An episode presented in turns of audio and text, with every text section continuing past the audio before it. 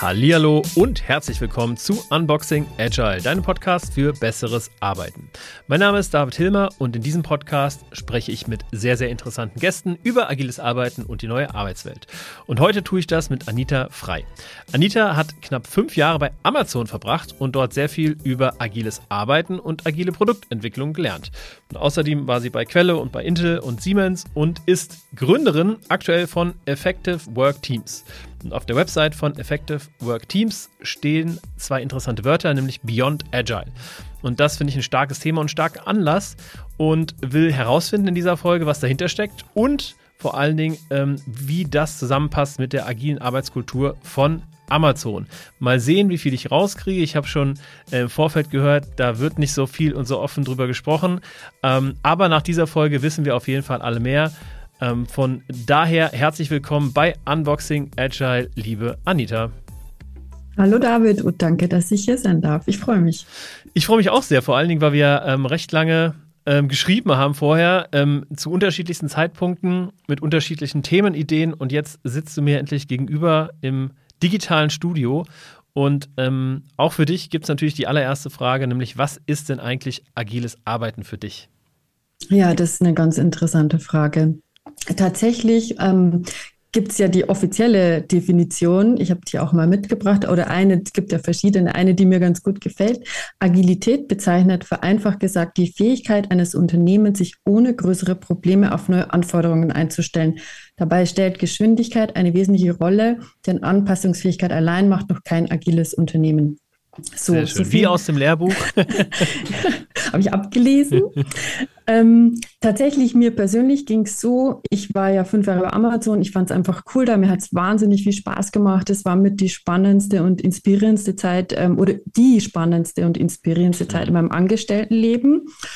Und danach habe ich, wollte ich unbedingt mein eigenes Unternehmen gründen und habe so die ersten Beratungsprojekte gehabt und dann ist mir das Wort Agil und Scrum und so weiter untergekommen. Dann musste ich erstmal googeln, was ist denn das überhaupt? Also ich kannte tatsächlich den Begriff gar nicht danach. Und dann habe ich immer mehr versucht zu überlegen, ja, okay, aber was ist denn? Habe den Scrum Master gemacht, ne, mich fortgebildet und habe dann aber mir gedacht, ja, aber wo ist denn dieser Flow und dieser Vibe? Wenn man so bei Amazon auf den Fluren ging oder auch bei Intel, hat man schon die Flure so flirren gespürt, so diese Umsetzungsgeschwindigkeit oder Anpassungsgeschwindigkeit oder Fähigkeit. Man hat das förmlich gespürt und auch gesehen. Jeden Tag war die Webseite anders und weiterentwickelt und noch bessere Customer Experience. Und ich habe mir immer gedacht, was ist denn, also jetzt Scrum alleine oder wie geht das denn? Was ist es denn? Und ich würde jetzt zehn Jahre später, jetzt schon zehn Jahre später, würde ich sagen, ähm, agiles Arbeiten wird sehr stark mit den Methoden und Praktiken einfach verknüpft.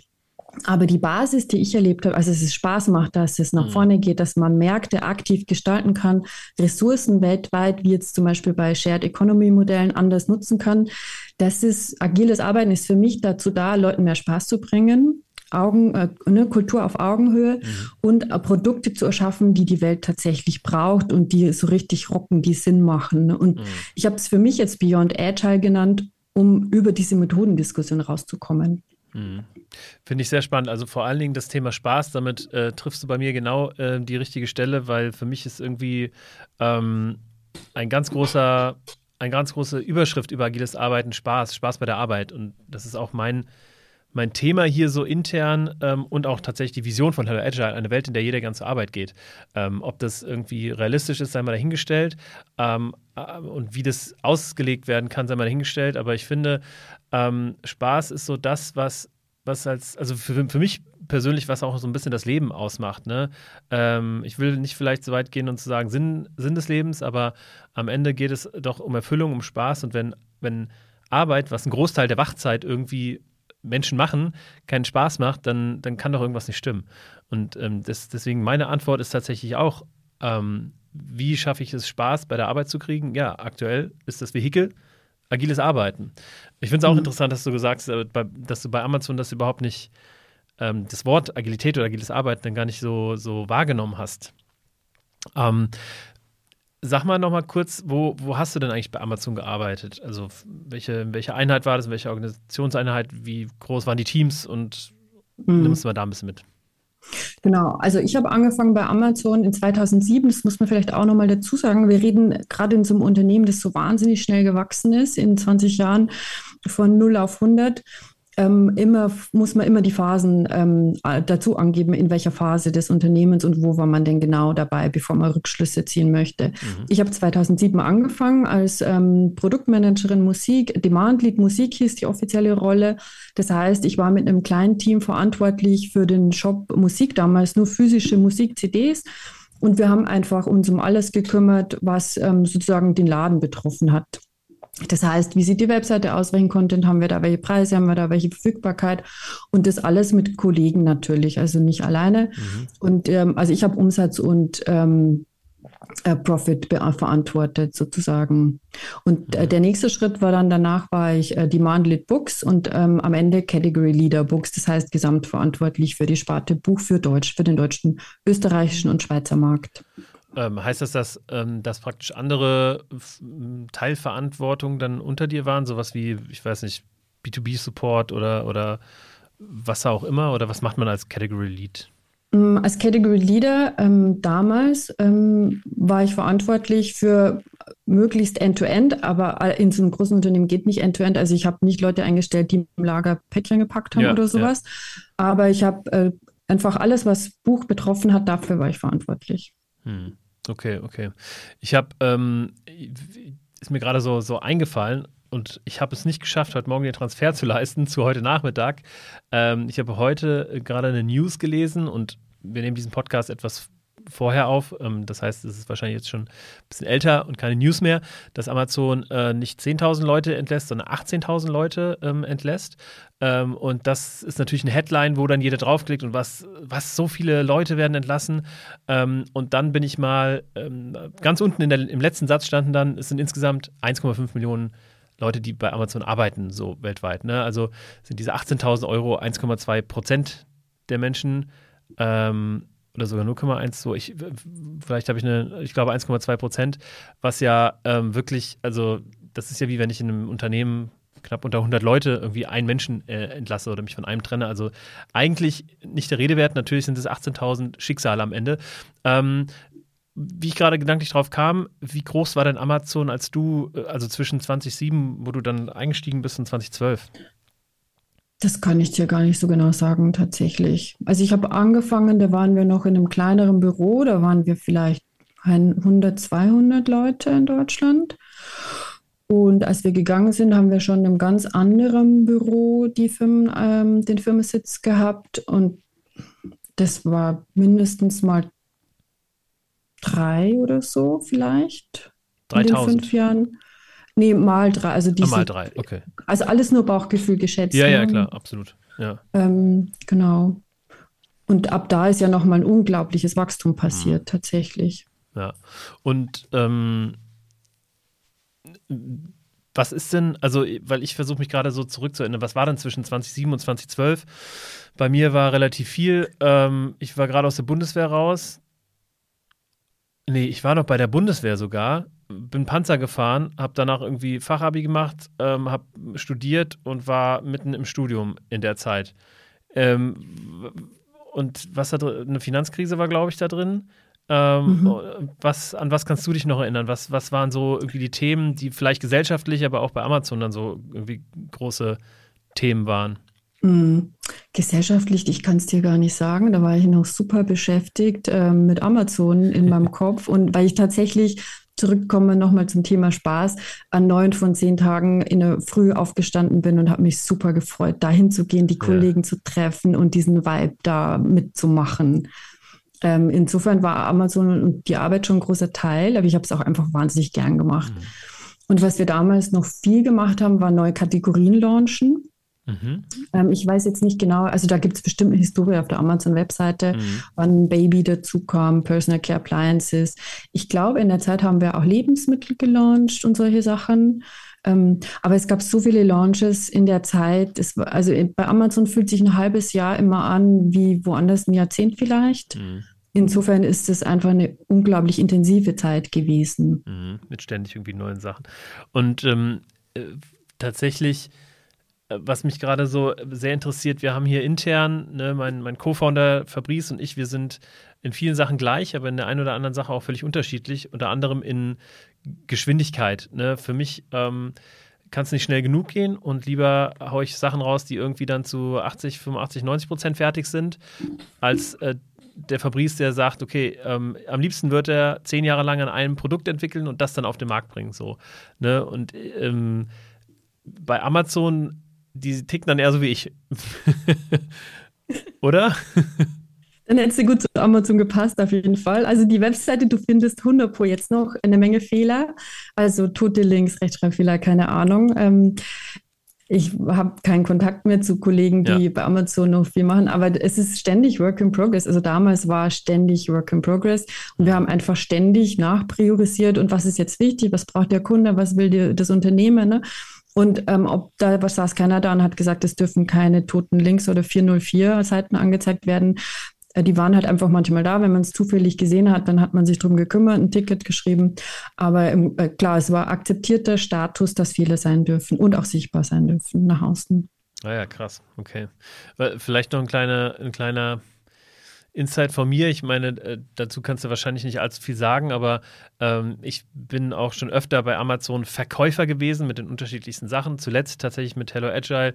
Wir haben ähm, ja ein Buch auf den Markt gebracht und haben uns dazu entschieden, keinen Verlag zu nehmen, sondern das selber als Verlag dann zu releasen. Und egal mit wem ich spreche, äh, Amazon als Verkaufender ist alles andere als äh, customer friendly. Also wir, das war ist wirklich die Pest. Und egal mit wem ich spreche, wirklich, egal mit Echt? wem ich spreche, der auf Amazon was verkauft, alle sagen, Amazon ist, ähm, ist die absolut schlimmste Plattform, die es irgendwie gibt und ist extrem schwer zu bedienen, extrem nutzer unfreundlich oder verkäuferunfreundlich. Aber nach vorne hin ne, ist es ja auch die Vision von Amazon, äh, ich glaube, das nutzerfreundlichste Unternehmen der Welt zu sein. Ähm, die, als Kunde liebe ich Amazon. Ja, mhm. äh, das ist nicht die Frage. Nur, ähm, also, das ist, ist echt krass, was da hinten, wo man richtig merkt, okay, da sind Sachen, die nicht funktionieren. Viele, viele Sachen. Also jede zweite E-Mail, die man als Verkäufer bekommt mit irgendwelchen Auswertungen oder sowas, klickt man auf den Link, geht nicht, weil da irgendwie ein falscher Link drin ist oder so. Also finde ich, äh, finde ich wirklich ähm, einerseits frustrierend, wenn ich selber davor sitze, aber das mache ich zum Glück nicht mehr. Ähm, aber andererseits sehr, sehr ähm, ähm ja, außergewöhnlich, dass, dass, ähm, dass das bei einer Firma von so einer Größenordnung funktioniert, aber auch, dass der Wachstum so schnell funktioniert hat. Und das kann ja mhm. nur durch irgendwelche also durch, durch ähm, Schnelligkeit passieren. Und wo schnell gearbeitet wird, passieren immer Fehler. Ich denke, das ist völlig normal. Mhm. Ja. Ja, also du hast du da, du hast, das heißt, du hast Direct Publishing gemacht, oder? Oder ihr habt mit dem Buch Direct Publishing gemacht? Sowohl, nee, wir, also wir haben praktisch einen Verlag gegründet ähm, und darüber sowohl den Artikel einmal über Amazon Prime angelegt, ähm, mhm. also mit, mit diesem Fulfillment Service mit Amazon, als auch nochmal in einer anderen Variante aus irgendwelchen Gründen das hat vorne und hinten nicht gepasst. Am Release-Tag vom Buch waren beide, waren das als zwei Versionen auf Amazon angelegt. Beide waren auf einmal nicht lieferbar, weil irgendwie Zahlen. Jetzt gerade ist unser Buch nicht, nicht auslieferbar, obwohl äh, hintenrum angezeigt wird, es sind nur 88 Stück auf Lager. Mhm. Also da ist irgendwie der Wurm drin. Mhm, mhm. Ja, ich bin jetzt zehn Jahre weg, kann dazu auch nicht mehr viel ja. sagen tatsächlich. Außer ähm, was ich schon cool fand, ähm, ich hatte ja damals schon auch viel mit Buchindustrie und Buchverlagen zu tun und Autoren. Ähm, und was mich damals ganz stark angetrieben hat, ist halt einfach jedem Menschen in Buchverlagen ist halt einfach ne, Heidelberger Druckmaschinen, Lektorat, jemand sitzt da und wählt ein Skript ja. aus und so weiter. Und was mich absolut inspiriert hat, ein Stück dieser Welt neu zu gestalten und klar, disruptive Geschäftsmodelle mhm. zu entwickeln und auf jeden Fall zu sagen, ähm, wie gut oder schlecht es jetzt am Ende umgesetzt ist, aber zu sagen, jeder Mensch, der denkt, er hat was zu sagen, dem eine direkte Stimme zu geben. Also mhm. da diese, diese ähm, ne, nur weil ich Germanistik studiert habe, habe ich das Recht, ähm, auszuwählen, wie Information verteilt wird. Und Information ist ja auch immer Macht. Mhm. Also das war damals mein große Triebfeder, ähm, Print on Demand, Search Inside a Book und was wir da alles gemacht und gelauncht haben, ähm, das fand ich richtig gut, da mitzuwirken. Ne? Das hat für mich einen ganz starken Purpose ausgemacht damals. Mhm. Ja, glaube ich, glaube ich, weil also das ist auch eine, eine, wirklich eine große äh, Revolution, möchte ich fast sagen. Ne? Und das bringt ja am Ende auch Branchen ins Wackeln und ist am Ende, ja, wie du sagst, eine disruptive Innovation, die dann halt auch ähm, weniger innovative Geschäftsmodelle vom Markt verdrängt am Ende. Ne? Und das finde ich persönlich als, ähm, ne, als ähm, Gründer und Entrepreneur eine, eine Sache, die zu einer funktionierenden Marktwirtschaft dazugehören. Mhm. Und es ist schon noch ein Unterschied, wenn ich als Autor ne, eigentlich nicht gewohnt bin, mit einem großen Konzern zu verhandeln. Ähm, und ähm, wenn da im Vertrag schon die alle Rechte äh, abgetreten sind für das erste Buch und ich keine Filmrechte und so weiter, also sozusagen die Vermarktung und ich da einfach auch eigentlich hätte mehr Geld mitverdienen können. Ne? Aber ich war einfach als einen gegen einen großen Konzern verhandeln, ist gar nicht so leicht. Mhm. Ja. Absolut. Ähm, wie ist denn Amazon organisiert? Was ist die Organisationsstruktur? Matrix, Linie, ähm, Netzwerk, wie könnte man das nennen? Hm, dazu kann ich jetzt natürlich nicht so viel sagen. ähm, noch dazu, ich bin jetzt auch schon über zehn Jahre weg tatsächlich. Und ähm, also wie gesagt, es gab bestimmt damals alle ein bis zwei Jahre eine Reorg, in denen Verantwortlichkeiten, Rollen, alle Prozesse ne, neu umverteilt wurden, umstrukturiert worden. Es gab immer mal wieder den magischen Satz, der hieß so, um, ähm, if you haven't monitored a process for more than three months, um, guess the, the process is broken. Das heißt, alles drei Monate ne, und es ist tot oder hat sich überholt. Insofern ähm, könnte ich gar nicht sagen, wie es jetzt ist oder ähm, ne, weil das einfach ein total fließende, fließender Prozess ist. Ich würde am ehesten noch sagen, es ist eine sehr lernende Organisation. Und wir haben alles Mögliche immer wieder ausprobiert, mal Kaizen und geguckt, was bringt uns das und wieder verworfen und wieder was anderes und schon mhm. klassische Management-Aussätze viel. Ähm, einfach geguckt und was, und auch gemessen, was bringt es und haben wir den Eindruck, es hilft uns bei unseren Zielen, bei der Customer Experience oder ähm, eben nicht. Ist das, das ist ganz ja. lustig, wenn du vielleicht äh, also ich kriege immer mal wieder Anfragen äh, und ja, da ist ein Kunde, der möchte unbedingt das Spotify-Modell und so weiter. Kriegst du vielleicht auch immer wieder und ob ich das kenne und so. Und ich kenne es auch aus Büchern tatsächlich. Ich habe mal ähm, einen Agile Coach oder Scrum Master von Spotify getroffen und der hat gesagt, man, es gibt gar kein Spotify-Modell. Ne? Wir, wir mhm. entwickeln ständig weiter und so ähnlich ist es auch, würde ich sagen. Ja, das wäre tatsächlich auch eine, eine Frage. Ne? Ähm, die ich mir aufgeschrieben habe, was hältst du vom Spotify-Ansatz und ähm, war das, ähm, was man davon kennt, ähnlich wie bei Amazon, aber du hast es mir gerade schon beantwortet, ne? nämlich gerade dieser Fluss. Ähm, also schon, ich glaube, der, der Spotify-Ansatz ist ja vor allen Dingen durch Henrik Nieberg bekannt geworden, der dann irgendwie so viele oder einige in, ähm, Videos, die sehr anschaulich das gezeigt haben, auf YouTube gestellt hat und eigentlich hat er das ja gemacht, um Feedback zu bekommen, wie machen es andere, um davon zu lernen, um andere Sachen auszuprobieren. Aber äh, das Gegenteil ist passiert, alle haben kopiert und die, die das halt eins zu eins kopiert haben, sind, sind gescheitert. Und selbst in dem Video sagt er ja, das ist unser, unser Modell und das ist, wie es aktuell ist. Also selbst in dem Video wird ja schon gezeigt, okay, das, wie ich es hier gerade zeige, ist schon gar nicht mehr Realität. Mhm. Und ich mhm. glaube, dass das ist auch ein großes ähm, ähm, ein Merkmal von echter Business-Agilität. Ständig im Fluss zu sein, ständig was Neues auszuprobieren. Was ich mich nur frage, wie funktioniert das in einer Organisation, in der viel ähm, gearbeitet wird? An, an, operativen Themen. Also gab es bei euch ähm, da federführende Leute, die vielleicht äh, sich das ständig hinterfragt haben und ständig neu gemacht haben? Wo, kam das aus der Geschäftsführung? Ähm, ist das Teil der Kultur und jeder konnte was Neues ausprobieren? Mhm. Mhm. Jetzt muss ich kurz nachdenken. Also es gab schon immer wieder so Summits, ähm, wo man sich übergreifend getroffen hat und überlegt hat, was brauchen wir für die nächste Wachstumsstufe, was läuft denn gut, was läuft denn nicht so gut. Da war ich jetzt überhaupt nicht involviert. Ich war ja im Kerngeschäft ein Business, habe eine Business Unit verantwortet. Da gab es schon Leute, die sich darüber den Kopf zerbrochen haben und, ähm, und Guidelines auch ausgearbeitet haben und ausgerollt haben. Und tatsächlich war aber ähm, Ne, also so Transformationsprojekte, agile Transformationsprojekte, an denen ich jetzt so die letzten Jahre mitgearbeitet habe oder dabei war, die so auf drei bis fünf Jahre ausgelegt sind. Also das waren Changes von wenigen Wochen tatsächlich, ne? Und da war das umgesetzt und dann mhm. wurde auch nicht mehr drüber geredet und dann ging es einfach weiter. Da, ähm, das war nie so ein Riesenthema irgendwie. Mhm. Glaubst du denn, dass, dass so klassisch äh, Unternehmen, so ein klassischer deutscher Mittelstand überhaupt ähm, Strukturen von modernen Tech-Konzernen rein, ob die da reinwachsen können? Ist es überhaupt möglich? Also die erste Frage ist, glaube ich, müssen sie es überhaupt? Oder was braucht so ein Unternehmen? Also was sind die Unternehmer? Ich denke heute, ähm, es gab schon einen Plan, ähm, wie groß was werden soll tatsächlich. Ne? Und so war natürlich die Strategie auch ausgelegt. Und wenn so ein Mittelständler Mittelständler bleiben will, dann braucht es auch gar nicht solche Tools vielleicht. Man muss erst mal gucken, wo, was ist denn, wo soll es denn hingehen? Was möchten die denn erreichen?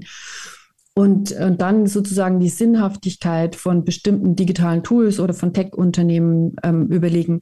Aber was ich glaube, was man schon von Tech-Unternehmen, nicht nur von Amazon, ähm, auch von Intel, da habe ich auch einen Insider-Blick, aber auch ähm, mit Google habe ich mich schon viel beschäftigt und Leute getroffen und deren Leadership-Programm kennengelernt.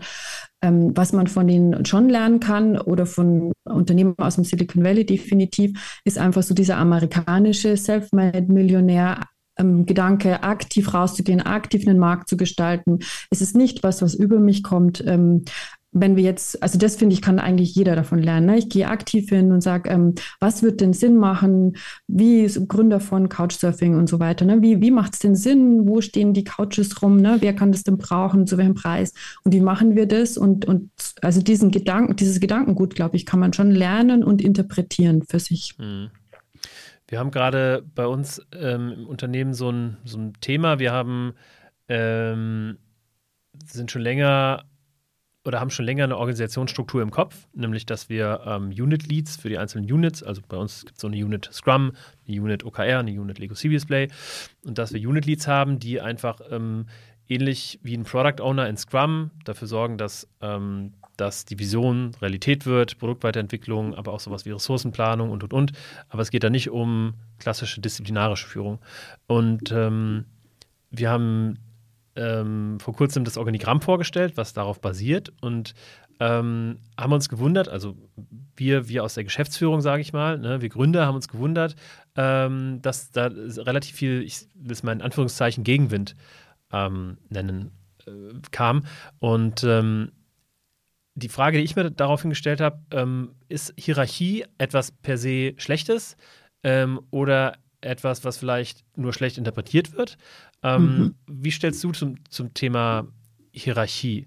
Ähm, mhm. Findest du das eher gut oder sagst du, ich bin eher ein Freund von dem krassen Gegenteil, Holokratie? Wäre jetzt aus meiner Sicht so ein Gegenteil. Was sagst du? Also das ist eine super Frage. Das ist auch ein Thema, mit dem ich mich schon viel gedanklich äh, beschäftigt habe und auch mich ähm, schon belesen habe. Tatsächlich ist Hierarchienmodell, was äh, uns Menschen über Tausende von Jahren und sehr, sehr viele Generationen das Überleben gesichert hat. Ne? So eine ähm, Organisationsform. In, in Stämmen früher gab es ja auch einen Medizinmann, einen Häuptling, eine Häuptlingin, wie auch immer, gewählt oder nicht. Oder also gab es immer so diese Art von Prozessen, weil die Menschen, glaube ich, herausgefunden haben, so kann man sich das Überleben sichern und vielleicht auch schneller bewegen und besser verteidigen, wie auch immer. Manchmal braucht es einfach einen, der eine Ansage macht, tatsächlich. Mhm. Die Frage ist, glaube ich, eher, und äh, was man auch noch da aus Studien auch weiß und was man dazu sagen muss, demo, je demokratischer Entscheidungsprozesse laufen, umso länger dauern sie natürlich. Ne? Also sozusagen das Gegen, der Gegenentwurf zu Agilität. Ähm, was ich glaube, was wahnsinnig viele frustriert ähm, und wo diese New Work-Diskussion ähm, und diese Trends herkommen, dass unsere äh, Modelle, so wie wir sie jetzt leben und jetzt ähm, damit arbeiten, nicht mehr passen richtig.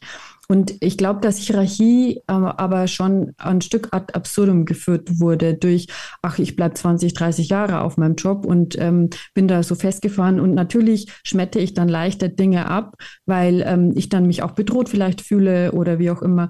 Und ähm, Hierarchie heißt nicht, dass ich ähm, ein besserer Mensch bin. Also es in klassischen gewachsenen deutschen Unternehmen ist es meistens eher so zu finden, es gibt Statussymbole, ne, große Geschäftswägen, ähm, irgendwelche äh, Kreditkarten, einfach Vorteile und oft auch Verhalten so von ähm, oben herab. Und ich glaube, so diese dienende Kultur als Vorgesetzter, wenn das unsere Hierarchie lernt und sich weiterentwickelt, dass ich als Vorgesetzter eigentlich meine Mitarbeiter dienen muss oder die als Coach äh, sehe, und äh, zu gucken, was brauchen die denn, was kann ich denn für die tun, ne? dass man das mal ein bisschen umkehrt. Ich glaube, dann könnte schon sehr viel Gutes passieren mhm. und sehr viel mehr Zufriedenheit entstehen. Du hast es gerade angesprochen, finde ich ein sehr ähm, äh, etwas sehr Gutes irgendwie zu, zu merken. Der Satz ähm, Demokratie macht auch langsam oder je demokratischer, desto, desto langsamer. Ähm, und damit ich nicht wieder in die dazu darf ich nichts sagen, Falle Tappe. Ähm, was ist denn deine Erfahrung? Wie können Entscheidungen schnell getroffen und schnell umgesetzt werden? Mhm. Aus deiner Erfahrung, aus deiner beruflichen Vergangenheit. Mhm. Ähm, Genau, also ich würde sagen, jetzt, ähm, jetzt mal weggegangen von Amazon ähm, und auch meine zehn Jahre Erfahrung als Beraterin eingebracht. Ähm, klare oder schnelle Entscheidungen braucht einfach drei ähm, Grundsäulen, so klare Rollen. Also es muss ganz klar sein und nicht nur auf dem Papier, sondern auch mir muss ganz klar sein, in welcher Rolle agiere ich denn gerade. Und das würde ich schon sagen, zeichnet auch Tech-Unternehmen aus, dass äh, die Menschen eine Persönlichkeit haben oder auch ein Rollenmodell, dass sie sowohl Projektleiter sein können ne, und da den Ton angeben müssen, als auch die Persönlichkeit ist so flexibel, dass ich auch in andere Rollen schlüpfen kann. Nämlich manchmal bin ich einfach nur Feature-Team-Mitglied oder wie auch immer und, ähm, und ich kann ähm, und kritisiere nicht auch den Projektleiter, weil ich oder, oder Product Owner, weil ich meine, ich kann es besser zum Beispiel. Also klare Rollen würde ich sagen, klare Entscheidungsbefugnisse ist so der zweite Punkt. Ähm, und ähm, und überhaupt, wie, die, wie Entscheidungen getroffen werden. Also klare Entscheidungsbefugnisse kann man ja festlegen, zum Beispiel, mhm. bis so und so viel Umsatz, bis so und so viel Budget, bis so und so viel ähm, Reichweite, wie auch immer. Mhm. Und äh, die Kunst ist einfach, man muss sich daran halten. Ne? Und ähm, was ich ähm, als Beraterin oft erlebe, da wird ganz viel kritisiert, die oben haben das so entschieden und das braucht ganz viel äh, Zeit und Energie, ähm, sich damit auseinanderzusetzen, was jemand anderes gemacht hat oder falsch gemacht hat oder wie auch immer, eigentlich ist der Gedanke schon verkehrt. Ne? Wenn, wenn die Hierarchie gut ist und funktioniert und jeder am richtigen Platz ist sozusagen, dann ähm, müsste das Vertrauen eigentlich auch groß genug sein, dass ich sage, ja, okay, und ähm, habe ich verstanden, um das geht's. Muss natürlich auch gut erklärt werden, so eine Entscheidung. Mhm. Und, ähm, und jetzt mache ich meine Arbeit ne, und beschäftige mich gedanklich gar nicht mehr mit dem, was die anderen gemacht haben. Und mhm. Entscheidungsprozesse auch. Ne? Es gibt ja in sehr vielen Unternehmen Gremien und ne, Strukturen, Budgetfreigaben, Jahresplanungen, wie auch immer, ähm, dass es einfach klar ist, was muss ich tun, wenn ich zum Beispiel ähm, so ein Intrapreneurship-Projekt auf den Weg bringen möchte. Ne? Wie, wie mache ich das? Das sind so diese Art von Prozesse, die bekannt sein sollten. Also diese drei Sachen würde ich sagen. Und das, aber Rollenkleid würde ich sagen, ist schon die wichtigste, dass ich mich an meine Rolle einfach auch halte. Mhm. Okay, ja. Finde ich auch ganz wichtig. Wir sind auch tatsächlich kontinuierlich dabei, bei uns intern, ähm, das Thema Rollen so klar wie möglich zu machen. Wir machen das gerade mit ganz viel so Bubbles, die sich dann überschneiden, wo dann verschiedene äh, Rollen drin sind und ganz viele Aufgaben, die wir dann einfach da reinsortieren. Ähm, kennst du das aus deinen Workshops oder aus deiner Beraterzeit ähm, noch anders oder hast du da Tipps, wie man das noch machen kann? Also Rollen festlegen oder, oder Befugnisse mhm. innerhalb der Rollen festlegen? Ja, da gibt es klassische Tools, mit denen ich aber relativ wenig arbeite, weil eigentlich äh, beim, wenn, beim Kunden, äh, wenn ich gehe oft auf die Suche, ne, was gibt es zum Beispiel für Kulturmodelle, für beschriebene Verhaltensweise, was sind die, was sind die Werte, die das Unternehmen sich vorgenommen hat. Ich mache erstmal so ein bisschen Recherche und gucke mal, was es da gibt. Mhm. Und meistens gibt es das alles schon. Meistens gibt es ähm, Bestellenbeschreibungen, Rollenbeschreibungen, ne? ist schon ganz viel da. Das Problem ist eher, dass es äh, nicht so gut gelebt wird. Mhm. Und da würde ich sagen, ist, kommt man immer zu dem Thema Werte. Wie stark werden die Werte Werte gelebt, wie ernst werden die auch genommen und man kommt sehr schnell auf das Thema agile Mind, agiles Mindset. Mhm. Ich weiß nicht, ob du die agile Zwiebel auch kennst, dieses, ähm, ne, die sich abschält, agile Methoden, Praktiken und am Ende im Kern ist sozusagen das Mindset. Und ich persönlich, und so habe ich es auch in Tech-Unternehmen erlebt, ähm, da wird vom Recruiting schon ähm, genau geguckt, ähm, was für ein Mindset bringt jemand mit, welche Werte, wie, wie ist die Deckung ähm, mit oder die, die Überschneidung mit unseren Firmenwerten, wie gut passt der in den Tribe, wenn man so möchte, mhm. und wie, wie ist einfach der Cultural Fit, das kann man durchdeklinieren und auch wie flexibel ist jemand in seiner Persönlichkeit, ne? wie, wie sehr kann jemand auch zuhören. Es gibt Menschen, die können, die reden halt gerne ne? und haben, aber mhm. das ist so der Hauptfaktor. Ja. Aber dass ich einfach, also die Kunst, glaube ich, um agile äh, Transformationen und äh, Agilität überhaupt zum Fliegen zu bringen, ist starke Menschen mit vielen Persönlichkeitsfacetten, die sie ansprechen können und ausleben können, so wie sie es gerade brauchen. Mhm. Und dann ähm, kann ich jede Rolle, also dann finde ich es auch nicht so schlimm, wenn ich mal nicht Vorgesetzter bin oder mal doch. Oder also ich kann schlüpfen in verschiedene Rollen. Und ich glaube, das ist das Geheimnis, mhm. das zum Leben zu erwecken. Ja.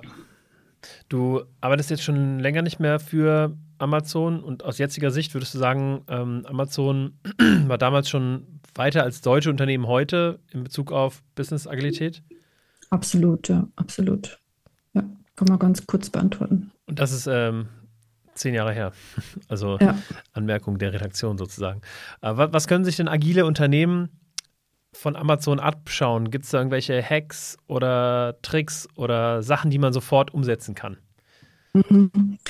Also was mein, ist auch mein Steckenpferd natürlich. Ich habe mich einfach in diesen vielen Beratungsjahren viel damit beschäftigt. Ich habe selber als agiler Coach viele Visionsworkshops abgehalten, jetzt mal ein Beispiel, und habe dann gemerkt, ähm, wir brauchen drei Workshops, bis einfach bestimmte Diskussionen sich wieder beruhigt haben. Ne? Und also man muss für, für eine gute Produktvision braucht man eigentlich fast schon Workshop-Reihen tatsächlich. Mhm. Und bei Amazon habe ich so erlebt, dass wir beim Mittagessen kurz eine halbe Stunde überlegt haben, was die Welt, was wir in der Welt verändern könnten und was es da braucht. Und nach einer halben Stunde beim Mittagessen war die Product Vision eigentlich fertig.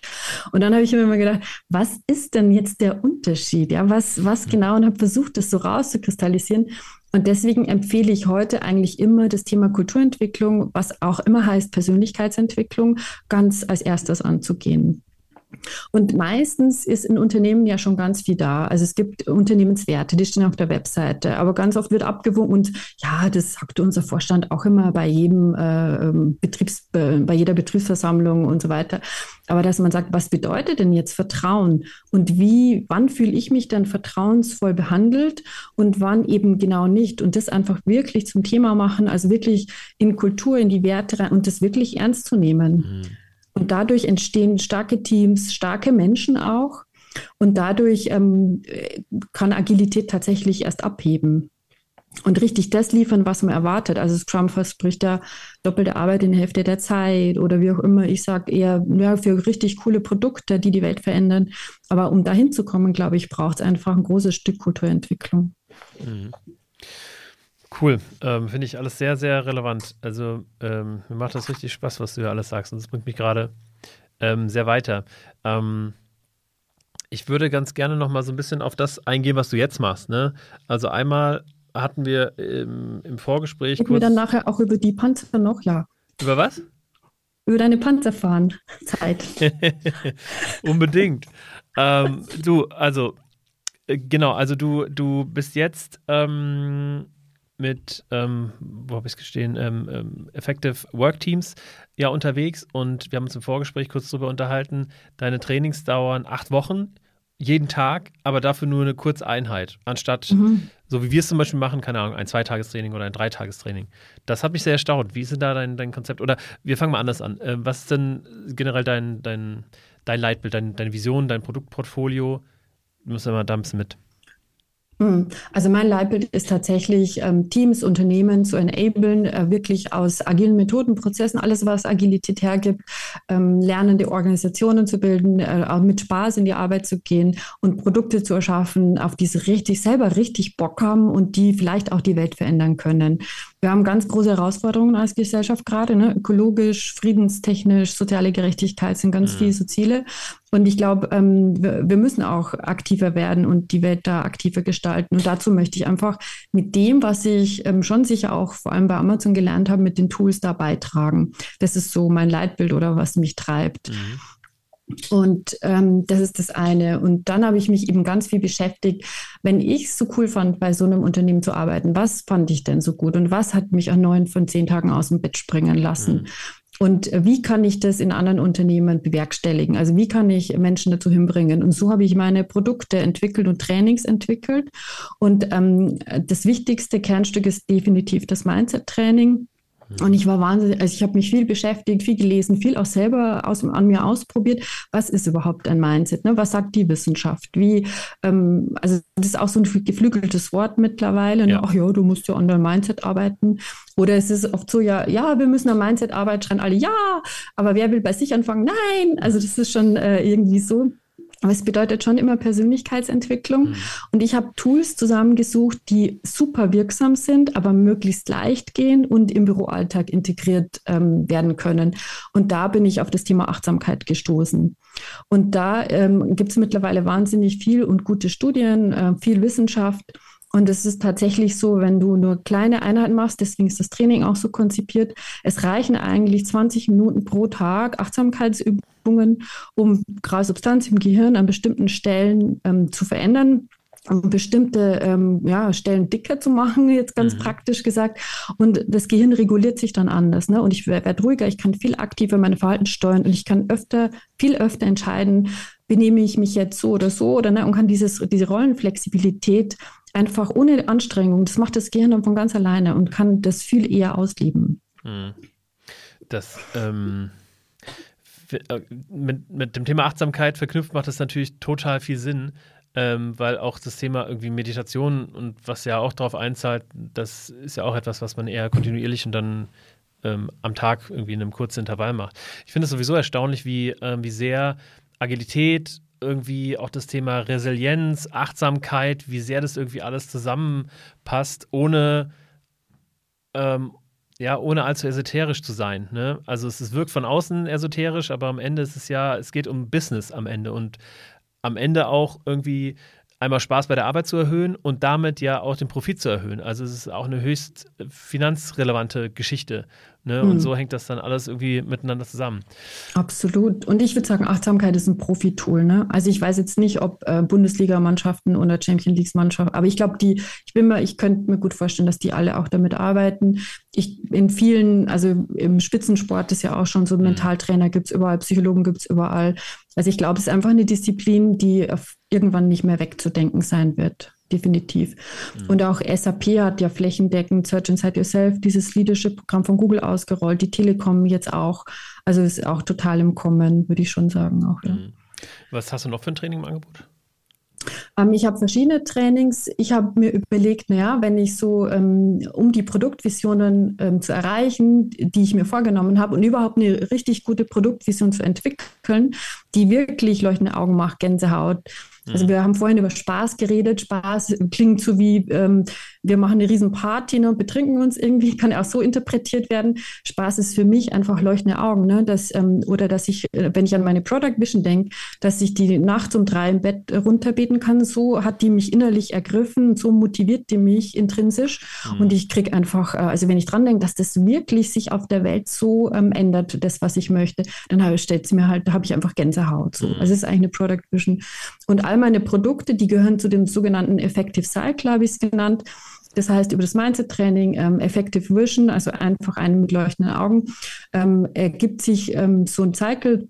Ich habe meine Produkte alle effective genannt, also dann kommt Effective Strategy, die sehr an OKRs auch angelehnt sind. Mhm. Aber ich habe versucht, dieses Erfolgsmodell, so wie ich es kennengelernt habe, ähm, einer leuchtenden Organisation oder erleuchtenden Organisation ähm, mit Zielerreichung, auch mit harten Kennzahlen, mit viel Data Science, mhm ähm, in diesen Effective Cycle zusammenzufassen. Und mhm. da ähm, gebe ich eben Trainingsworkshops, wie auch immer.